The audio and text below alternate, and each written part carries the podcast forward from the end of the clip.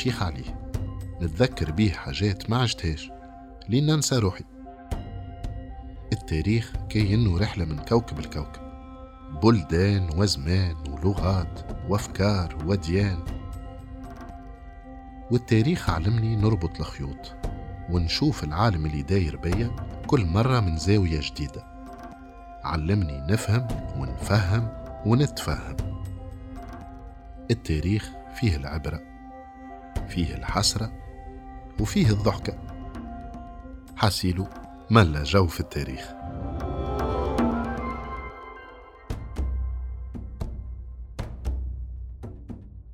إفريقية في العصر الانتقالي هو بودكاست حبيت نفرق فيه الرمانة متاع تاريخ بلادنا من آخر العصر القديم لانتيكيتي لبداية العصر الوسيط لمويناج. وبما أنه التاريخ عنده ناسه التجأت المجموعة من كبار الأساتذة الجامعيين التوانسة في التاريخ وفي علم الآثار اللي نشكرهم على خاطر تكرموا عليا بوقتهم وعلمهم ورحابة صدرهم. سمعنا مع بعضنا الجزء الأول من الحلقة الثانية إشكالية المصادر المكتوبة.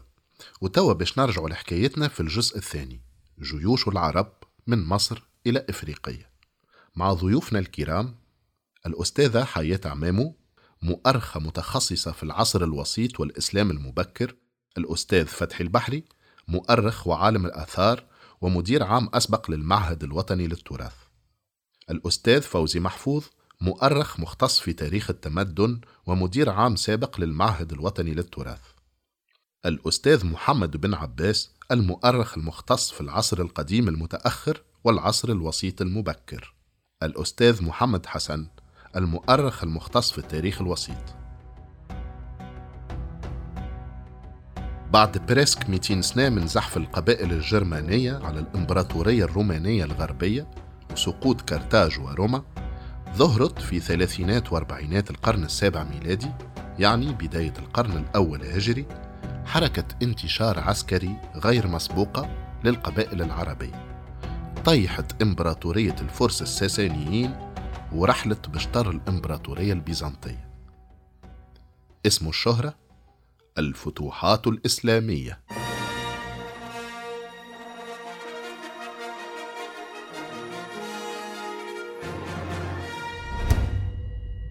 إحنا الفتوحات دائما بدنا ننظر لها على أنها حركة عسكرية كبيرة تأتي من الشرق وبصفة عامة ما ننظروش للإطار العام. الإطار العام للفتوحات لابد أن نتذكر أن الدولة العربية دولة ناشئة وأن الفتوحات لم تبدأ بالمغرب أولا بدأت بالمشرق.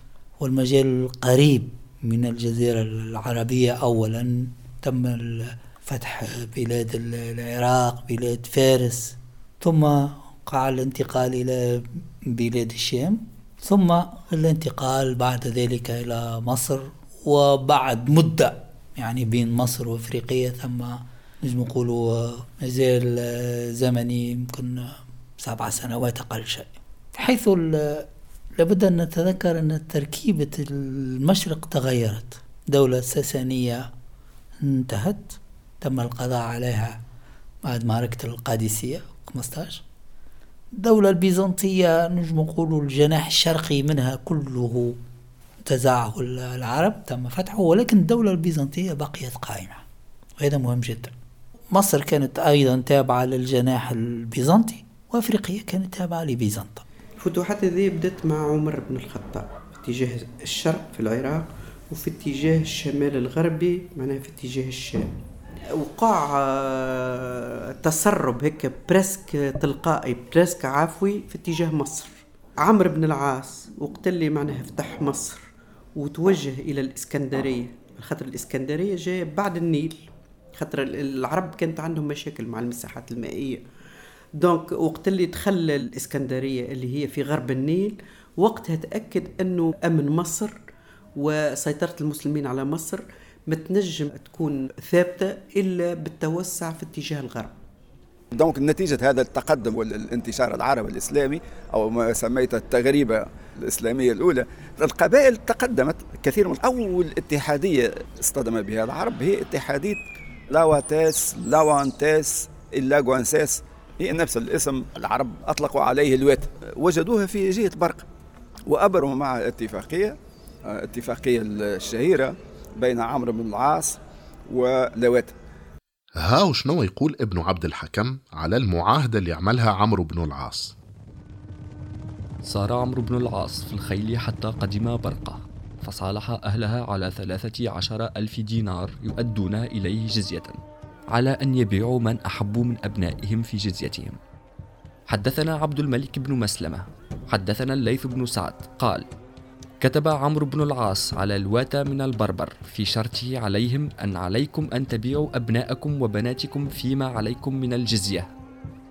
حدثنا عبد الملك بن مسلمة. حدثنا ابن لهيعة عن يزيد بن عبد الله الحضرمي أن ابن دياس حين ولي أنطابلس أتاه بكتاب عهدهم. حدثنا عبد الملك بن مسلمة. حدثنا ابن لهيعة عن يزيد بن عبد الله الحضرمي عن أبي قنان أيوب بن أبي العالية الحضرمي عن أبيه قال سمعت عمرو بن العاص على المنبر يقول لأهل أنطابلس عهد يوفى لهم به. أي كيفاش المعاهدة هذه؟ صارت مع قبائل الواتة ولا مع مدن أنطابلس في إقليم برقة؟ المصادر آه، تخلط بين برقة وبين الواتة. وفي بعض الأحيان آه، لا نعرف هل أن المعاهدة تمت مع الواتة أم مع المدن الخمس. أنا أعتقد أنه كان شيئين مختلفين. لا بونتابولي المدن الخمس هي كانت تسمى في ذاك الوقت السيرينايك هي ولاية رومانية مدن متحضرة فيها حاكم بيزنطي وفي ظهير تلك المدن كانت هناك تعيش قبيلة الوتا على أغلب الظن أنه يعني عندما تجاوزت الجيوش المسلمين في عهد عمرو بن العاص حدود اسكندرية التقوا بالمدن وبالقبائل وأعتقد أنه المدن لم تقاوم كثيرا. فضلت أن تستسلم بشكل معناتها معاهدات وهذا ما تم. وأعتقد ذيك المدن هي مدن رومانية متماسحة إلى آخره. وفي وراء ما وراء تلك المدن كانت هناك تعيش قبيلة الوتا أو كونفدرالية هي مجموعة من القبائل. وهذه القبائل أعتقد أنها كانت لا تزال على وثنيتها. بالله يسامحني أستاذ محمد بن عباس. على خاطر نورمالمون لهنا فما برشا عباد باش يتشوكاو ويتسائلوا كيفاش يجي منه قعدت على وثنيتها؟ يا أخي العرب المسلمين كانوا يعملوا معاهدات مع الوثنيين مش كان مع أهل الكتاب. هل عنا معلومات مؤكدة على أن قبيلة الواتة ما كانتش مسيحية مثلا بحكم قربها من المدن الخمس البيزنطية ولا يهودية؟ بالرغم أنه نعلم أن في عهد الإمبراطور الروماني يوستينيانوس. تمت محاولة لنشر الإيفانجيليزاسيون معناتها للقبائل هذه وحتى تذكر المصادر أنه قاموا بحرق المعبد الرئيسي في موقع غيرزا اللي هو موقع يعود إلى قبائل جارامونت القديمة. وفيما بعد أصبحت موطن لقبائل الوتا وهي القبائل الصحراوية. وتم حتى إجبار القبائل هذه على اعتناق المسيحية. ولكن هل أنه قبائل تمسحت في ذلك التاريخ؟ عندنا إشارات تنفي ذلك. عندنا إشارات تعود إلى العصر الوسيط. أنا نص شهير البكري يتحدث عن عبادة الآلهة آمون وبعض الآلهة الأخرى في جيرزا في القرن الثاني عشر. يعني حملة التبشير التي قام بها الإمبراطورية الرومانية في القرن السادس والقرن السابع لم تكن مؤثرة كبيرة. ربما بعض الفروع قد تمسحت ولكن مرجح أن جزء كبير من القبائل الصحراوية حافظت على وثنيتها أظن أن العرب لم يولوا أهمية كبرى للحالة الدينية لهؤلاء. كان الذي يعنيهم كما كان سائدا في الفترة القديمة هو أن تخضع أم لا تخضع. أن تخضع وتؤدي فروض الطاعة أو أن تعارض وتقاتل وبالتالي. بالتالي إذن المدن التي صمدت فتم حصارها وهناك من سقط وهناك من فشل الحصار والقبائل التي عارضت هناك ما تم محاربتها والقبائل التي لم تحارب فتمت معاهدتها كما تقول مسالمتها بغض النظر عن انتمائها الوثني أو القبائل. هو راهو الحق كي نقرأ لابن عبد الحكم وقت اللي باش يحكي على البربر أول مرة في كتابه في حصة التعارف مع لواتة طفى الضوء جملة على الديانة متاعهم. أما سربالنا définition جغرة عرقية مثيرة للاهتمام بصراحة. وكان البربر بفلسطين وكان ملكهم جالوت. فلما قتله داود عليه السلام خرج البربر متوجهين إلى المغرب حتى انتهوا إلى لوبيا ومراقيا. وهما كورتان من كور مصر الغربية. مما يشرب من السماء ولا ينالها النيل. فتفرقوا هنالك. فتقدمت زيناته ومغيلة إلى المغرب وسكنوا الجبال. وتقدمت الواتا فسكنت أرض أنطابلس وهي برقة. وتفرقت في هذا المغرب وانتشروا فيه حتى بلغوا السوس. ونزلت هوارة مدينة لبدا. ونزلت نفوسة إلى مدينة سبرت. وجلى من كان بها من الروم من أجل ذلك. وأقام الأفارق. وكانوا خدما للروم على صلح يؤدونه إلى من غلب على بلادهم. عرفتوه شكون جالوت؟ ما جوليات متاع دافيد جوليات حسب ابن عبد الحكم طلع هو بيدو جد جد أصل البربر كل كاية والبربر جاو من فلسطين لشمال إفريقيا. bon le plus drôle في الحكاية هذه أنه في العصر المفترض متاع الملك داوود البربر اللوبيين وقتها كانوا plutôt هادين من الغرب نحو الشرق. وصل شد واحد منهم ملك مصر وأسس الأسرة الحاكمة نومرو 22 تي وزاد كمل غار على فلسطين بيدها. مش بعيد على ال période هذيك زادة بين القرن العاشر والتاسع قبل الميلاد بداوا الفينيقيين اللي جايين من لبنان محسوب جيران مع فلسطين يأسسوا في مدنهم التجارية في شمال إفريقيا نحو الغرب. donc يمكن العرب اللي حكاوا لابن عبد الحكم الحكاية هذه خلطوا الأمور بين بربر وبونيقيين وعملوا لنا شكشوكة. الحاصل العرب سرحوا على طول الخط الساحلي الليبي يمشمشوا في المواقع البيزنطية وبداوا يتعرفوا بشوية بشوية على هالبربر هذم اللي عموما رقدوا لهم حلفة من الأول وعطاوهم الطوع. دونك مازالوا ما شافوا منهم شيء. وكما قال لنا الأستاذ محمد حسن هالبربر اللي عايشين في شرق شمال إفريقيا كيما الواتا بدا يهز فيهم الكورينتي نحو الغرب في جرة الزحف العربي والخريطة القبلية البربرية بدأت تتبدل. تم عقد معاهدة مع لواتة وهي من أقدم المعاهدات في في مع لواتة أنه تدفعون غرامة محددة ضريبة بدون الحاجة إلى أن يتم استعمار احتلال المنطقة لم يرسل إليهم لا وال ولا شيء كانوا بيؤدون هذه الفريضة بأنفسهم دخول المصادر.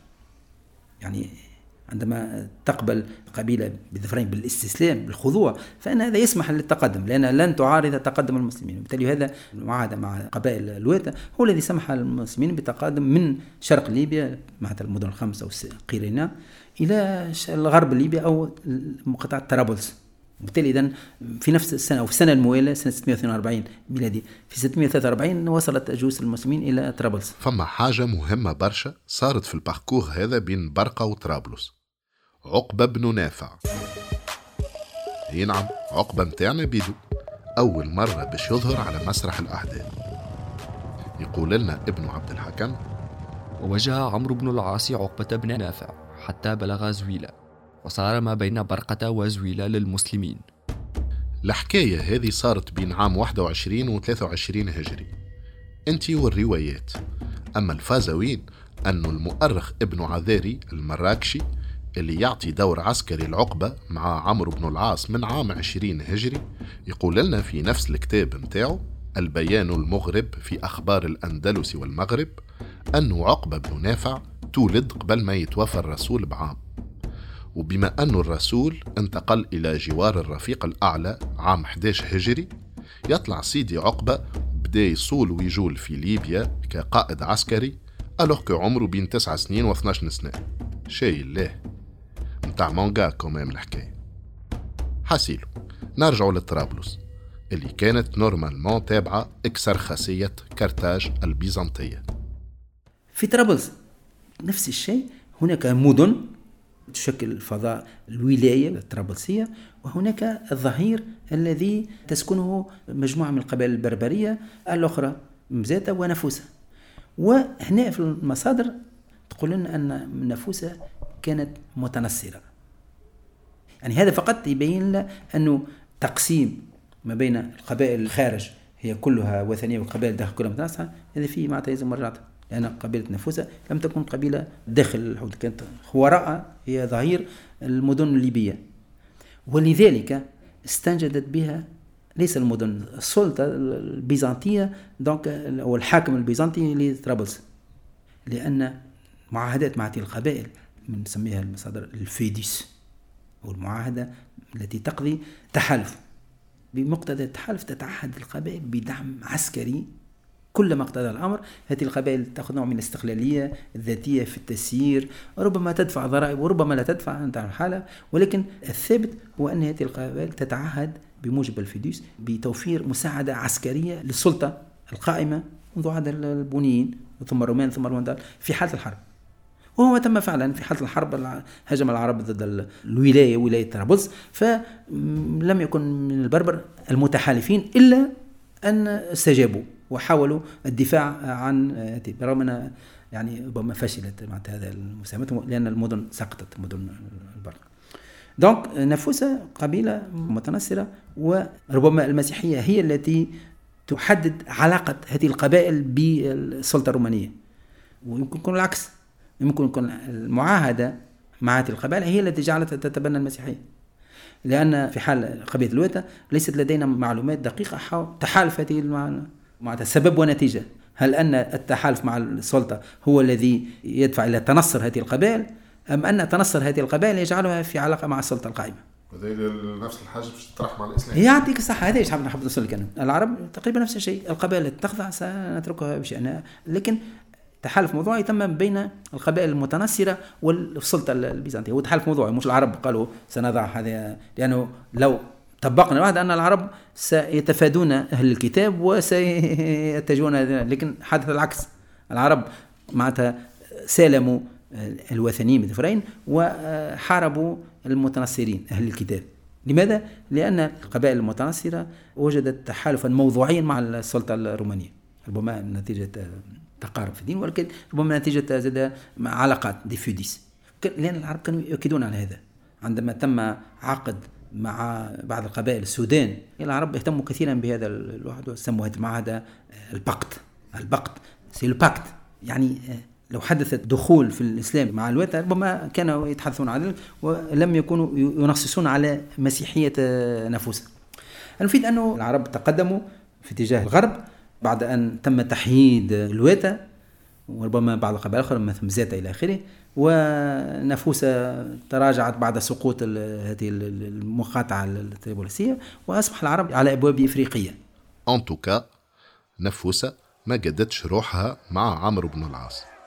وتقول الروايات أنه عمرو حاصر مدينة أطرابلس ولهنا يقصدوا على الأرجح مدينة أويا على خاطر تريبوليس أطرابلس معناها المدن الثلاث صبراتا ولبدة وأويا اللي من وقت الفوندال ولات أهم واحدة فيهم الثلاثة وهي اللي خذت اسم طرابلس.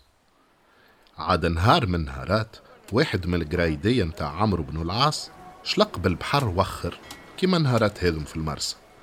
يا أخي تكشفت له شيرة ما هيش محمية بالسور. هي كهوعد ندهوا من حينهم. وقيل عمرو بن العاص طار من الفرحة وسخن ياخي بعث جواب مسوقر للخليفة عمر بن الخطاب في المدينة يحكي لنا عليه ابن عبد الحكم. فكتب إلى عمر بن الخطاب إن الله قد فتح علينا أطرابلس وليس بينها وبين أفريقية إلا تسعة أيام فإن رأى أمير المؤمنين أن يغزوها ويفتحها الله على يديه فعل.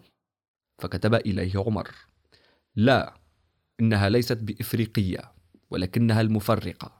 غادرة مغدور بها. لا يغزوها أحد ما بقيت. أبي بون عارفينها ترابها سخون يكوي أما مش للدرجة عاد صلي عني بي يا أمير المؤمنين. كاني أمور جدمو حتى أنت عيطولك الفاروق.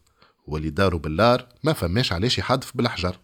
هيا جاب ربي البلاذري عمل مجهوده وحب يفسر لنا بدبلوماسية علاش الخليفة العادل ما كانش يحب يعدل علينا.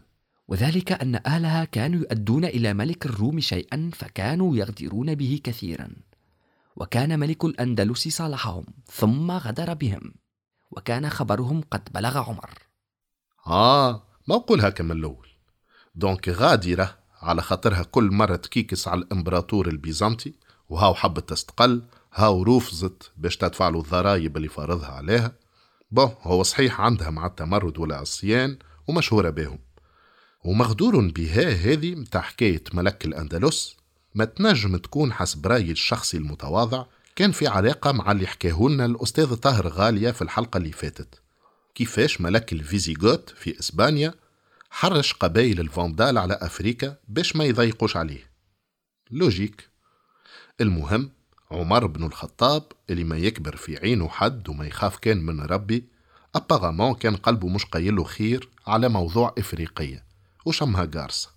في السردية كما نقولوا دائما وأبدا وممكن تكون غالطة كما ممكن تكون صحيحة أنه آه، تفاجأ بموقف عمر ضد التوغل في اتجاه الغرب. بون تنجم تكون عندها قصة من الصح. على خاطر العرب إلى حد ذلك الوقت اللي خرجوا من الجزيرة العربية واللي موجودين معناها هاجروا في قرون سابقة من اليمن نحو بادية الشام والكل.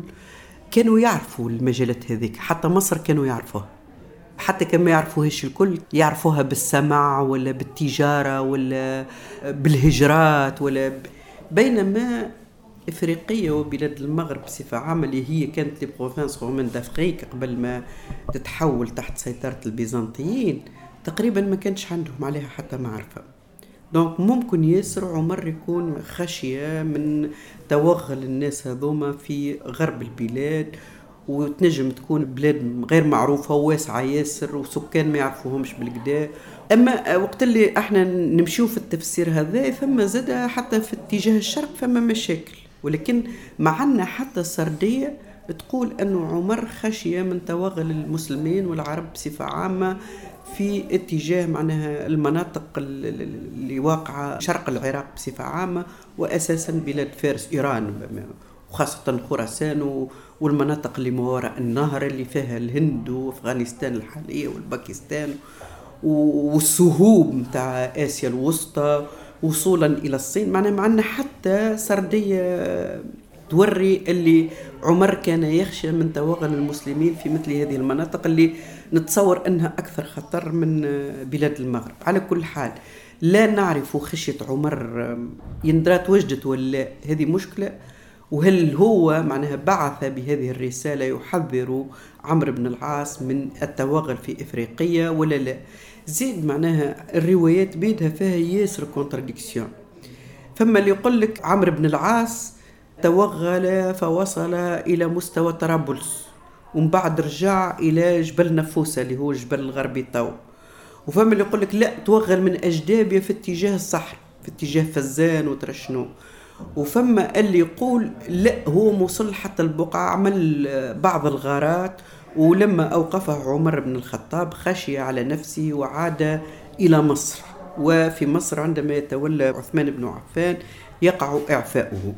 ليتولى مكانه ذاك عبد الله بن سعد بن أبي سرح. وقت عمر بن الخطاب كانت ولاية مصر مقسومة بين النص الشمالي تحت إمرة عمرو بن العاص والصعيد تحت إمرة عبد الله بن سعد ابن أبي سرح. عاد كي شد عثمان بن عفان الخلافة وما كانش عمرو بن العاص يخاف منه كما كان يخاف من عمر مشالوا وقالوا خليني والي على مصر الكل السفلى والعليا. يا أخي عثمان قال له يا عمرو يهديك. عبد الله بن سعد راهو خويا من الرضاعة ومش على خاطرك كنت تحارب في الطرابلسية جاي ترمي عليا في المعنى. عمر بن الخطاب هو اللي عاينه مش أنا. عاد الروايات تحكي كيفاش عمرو بن العاص غضب وكيكس وحلف ما يرجع لمصر كان بشرطه.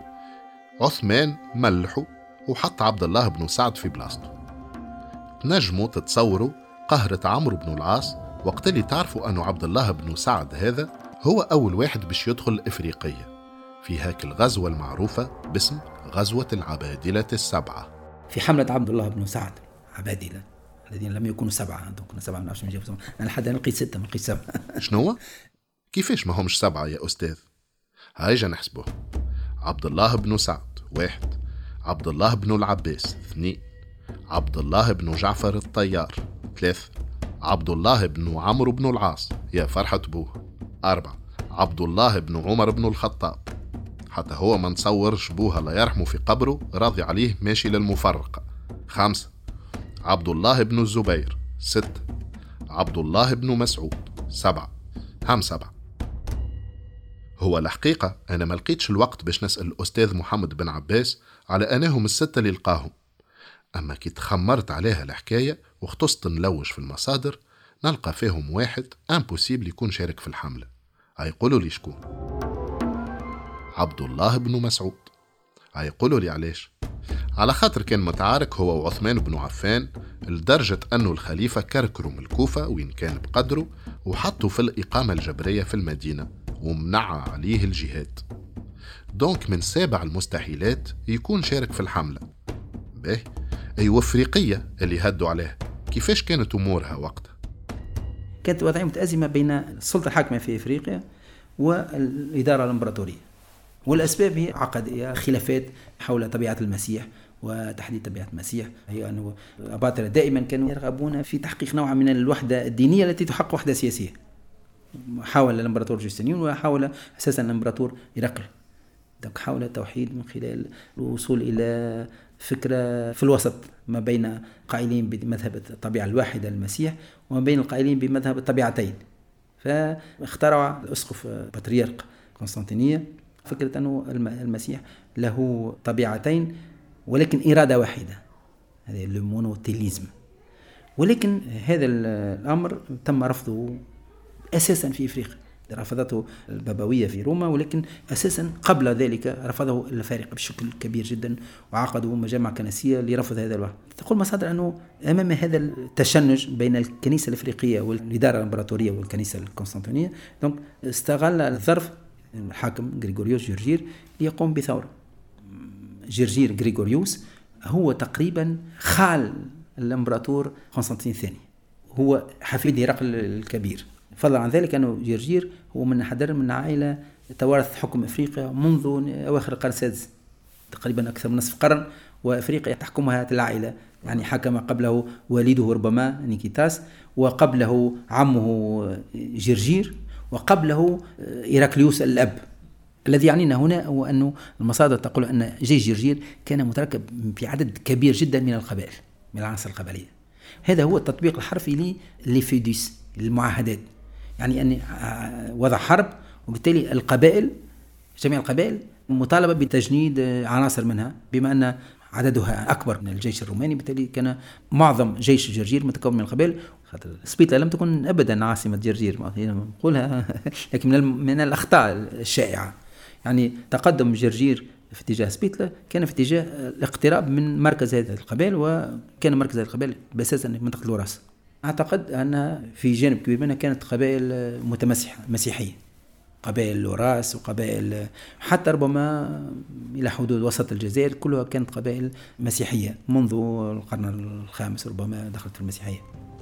خرج جيش من المدينة والتحق بالجيش المصري تحت إمرة ابن سعد اللي تقول بعض المصادر أنه خلى عقبة بن نافع في بلاصته كنائب على ولاية مصر. به شنو التخجي اللي عملوا ابن سعد باش يدخل للمجال اللي يسميه حسن حسني عبد الوهاب إفريقية تونسية ابن سعد مين دخل؟ فما خاطر جاء وقالوا لنا ناس دخل من قفصة. لا من قابس و directement على قروان. علاش؟ très simple Et là, une supposition. علاش supposition. اتلانتيك سكوب ce qui confirme اللي ابن سعد جاء من قابس السيتي انتيك هذيك اللي بحث صفاقس تينا الور تينا في حاجة غريبة كان تعرف ان سيرامولوج اللي يخدم على الانتيكيتا منصب الموسى اللي كان مدير متحف بعده مشيت أنا وياه لتينا ولقينا حاجة غريبه باسكو اون فيت اون شيرش اسكو يوري دي سيتي اللي لا في فيه موقفت افيك لا بروميير كومباني بون لقينا تينا لسعود تينا فيها دي ديستركسيون ولا السيراميك صارت أو ميليو دي سيتيام سيكل دونك أنا ا مون سونس ابن سعد تعدى مغاتي C'est la seule destruction qui coïncide ou l'abandon d'une cité avec la première compagnie de Saad. هي تينا. به أستاذ فتحي البحري معناها ابن سعد تعدى على القروان ومشى لسبيتلا هكا D'abord, où est-ce qu'elle a eu la bataille? Première entre Grégoire et Abdullah ibn Saad La bataille a eu lieu à Kérouan, pas à Sbitla. شنو الدليل؟ هذا اللي c'est très simple يقولوا لنا من أبواب القيروان باب عبد الله ومسجد عبد الله هوك يحكي لنا عليه ابن ناجي وكل يقول لك نسبة لعبد الله بن سعد. إذا كان هذايا مش هو اللي أول واحد استقر في القيروان وبنى مسجد. وفما باب من الأبواب يحمل اسمه. pourquoi حاجة أخرى. لما استقر في القيروان بعث دي razzia. de quelle direction بعث razzia vers الجنب pourquoi اللي y a eu le traité بعث razzia vers مرمجنة.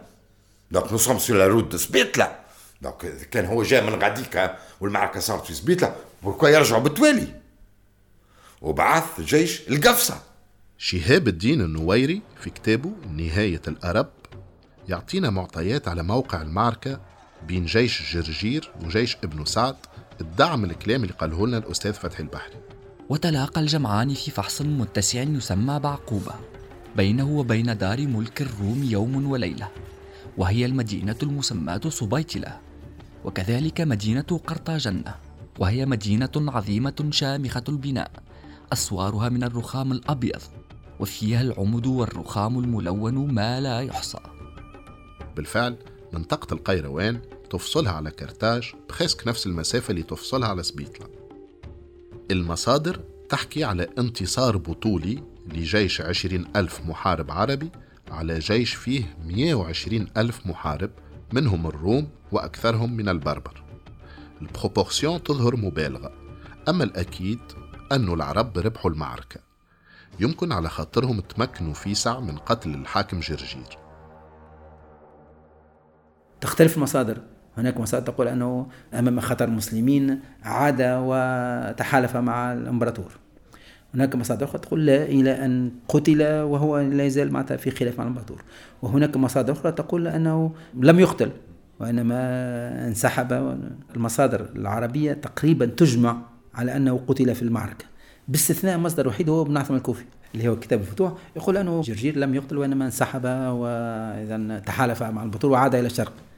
ولكن من المرجح أنه هذا خلط مع شخصية أخرى تسمى غريغوريوس وهو كذلك من العائلة الحاكمة وهو إذا سيساهم بعد في معارك في الشرق في سوريا وإلى آخره. بالتالي ربما خلط بين هذه الشخصية. من المؤكد من أغلب الظن أن جرجير توفي في المعركة. كسوة ابن الحكم ولا غيره يوخر ابن سعد يرد لنا هاو ابن الزبير هاو شكون هو اللي joué le grand rôle tu vois عندنا trois récits à propos des personnages qui auraient tué جرجير وخذوا بنته يقول لنا واحد انصاري ما سميوش وفما اللي يقول لنا ابو المهاجر وفما اللي يقول لنا ابن الزبير هو من الواضح أن الروايات المصرية خاصة مركزة مع عبد الله بن الزبير وماذا بها ديما تعطيه دور البطولة في الفتوحات الإفريقية الأولى كل ما تسمح لها الفرصة. وهذا أمر عادي وقت اللي نعرفوا أن الزبير بن العوام بوه كان أحد أبطال فتح مصر والعائلة عندها أملاك وشبكة علاقات واسعة في الفسطاط. ونلقاو روايات ترجع بالسند لعبد الله بن الزبير بيدو وهو يعطي في شهادته على العصر حول الدور البطولي اللي قام به في المعركة كيفاش خلط خلوط مع الإمدادات ولقى جيش المسلمين في حالة يرثى لها وعبد الله بن سعد مدبرم من الهزيمة اللي راه فيها جيدته. يا أخي طلع له ال moral وكمبص خطة باش يقلب المشامية وعمل opération kamikaze باش يقتل جرجير. حاسيلو من الأخر من أكثر السيناريوهات الحربية إثارة وإبداع في التفاصيل. في اللي قريته حول معارك الفتح في إفريقيا كان مش في الفتوحات الكل جمله في المقابل عبد الله بن سعد والي مصر وقائد الحملة ظهر طافي قدامه. زعم عليه. ابن عبد الحكم nous relate. Alors pourquoi ce, ce récit hostile à Othman? داير أنت أقرأ ابن عبد الحكم. يحكي لنا كلمة على قتل عثمان ابن عبد الحكم quand il a écrit il a écrit pour le lectorat égyptien فسطاط من قتل عثمان؟ جيش فسطاط donc كتب هو كتاب و ne peut pas aller à l'encontre نتاع الناس اللي جدودهم قتلوا عثمان. ما نجمش يكتبوا لهم يقولوا لهم. donc هو عاود le récit d' الفسطاط qui hostile عثمان. ويتهم عثمان اللي هو جدد par rapport للشيخين. donc هو اللي anti يا أخي علاش كي فتح إفريقيا؟ يقول لك راهو عمر بن الخطاب قال لا ما تدخلش الإفريقية المفرقة وهذا الكل وراهو هو خالفها هو هو يتهم عثمان. هو تهم عثمان باش اتهم وقتل أنك خالفت الشيخين. انت عثمان. ولهذا طفى الضوء على ابن سعد. عندك ابن سعد هو réellement اللي فاتح إفريقية. pourquoi on l'oublie tout le monde نحكيو إلا على عقبة. لأنه هو خو عثمان من الرضاعة. ابن عبد الحكم continue rapport تاريخي مضاد لعثمان c'est normal لكن بعد تقول أنت pourquoi on toujours passé sous silence on passé sous silence pour la simple raison que معظم الروايات اللي جاتنا من بعد favorables aux Fihrites donc il fallait minimiser les autres باهي أستاذ فتحي البحري شنو كان مصير سبيطلة بعد انتصار العرب؟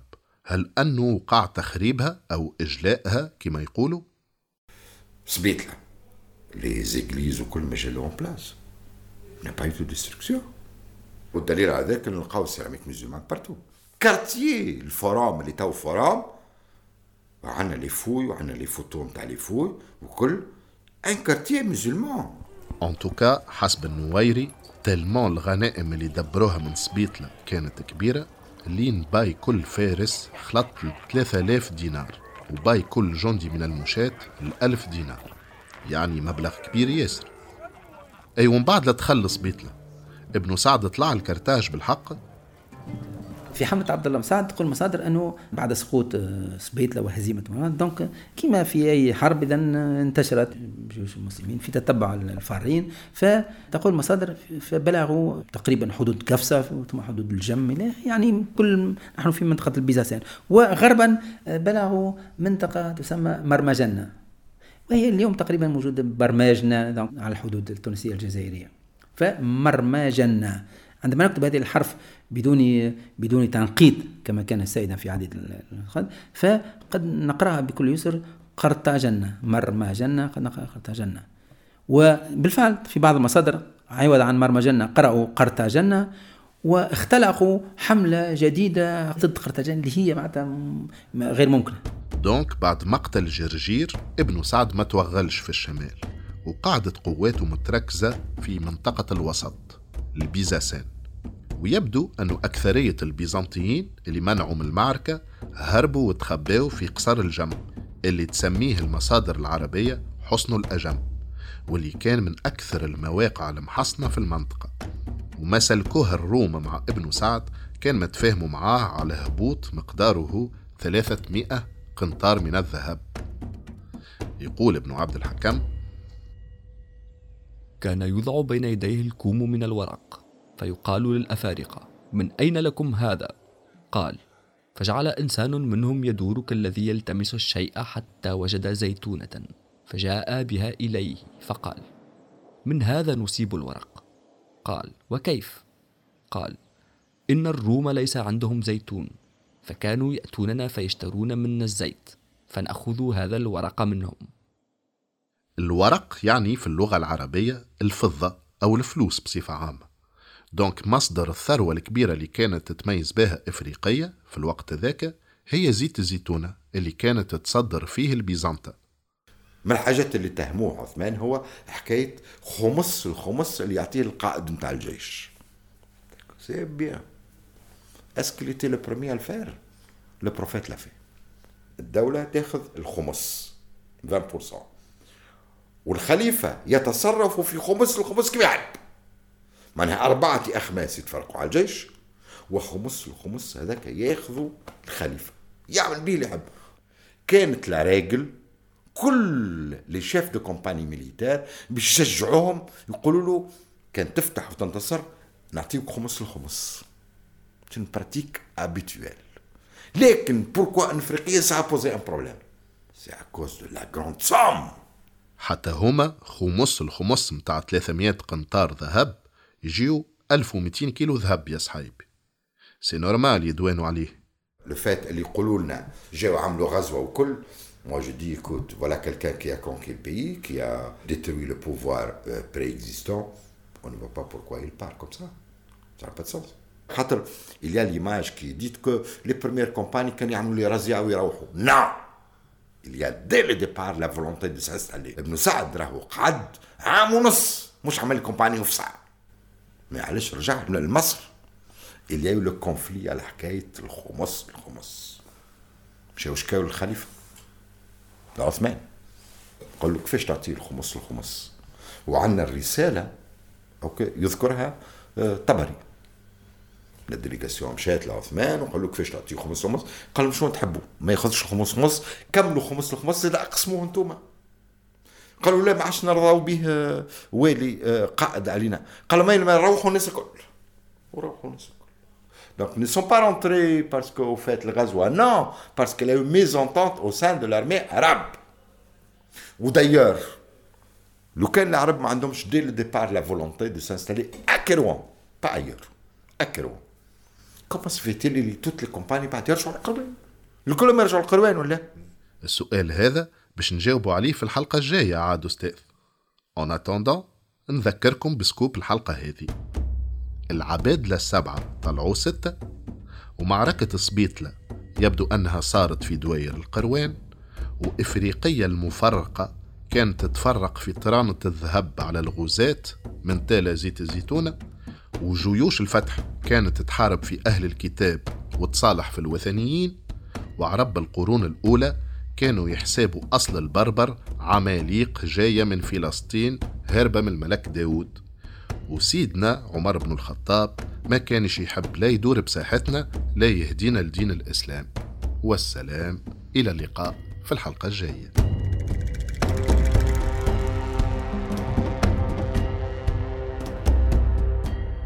بودكاست إفريقية في العصر الانتقالي. الحلقة الثانية الجزء الثاني. جيوش العرب من مصر إلى إفريقيا. إنتاج انكفاضة بودكاست. إخراج غسان عمامي. تصميم صوتي وموسيقى أسامة جيد. يتوجه مخرج البودكاست بجزيل الشكر للأستاذين الكريمين عدنان الغالي والنوري بوخشيم. بالتعاون مع كامل فريق انكفاضة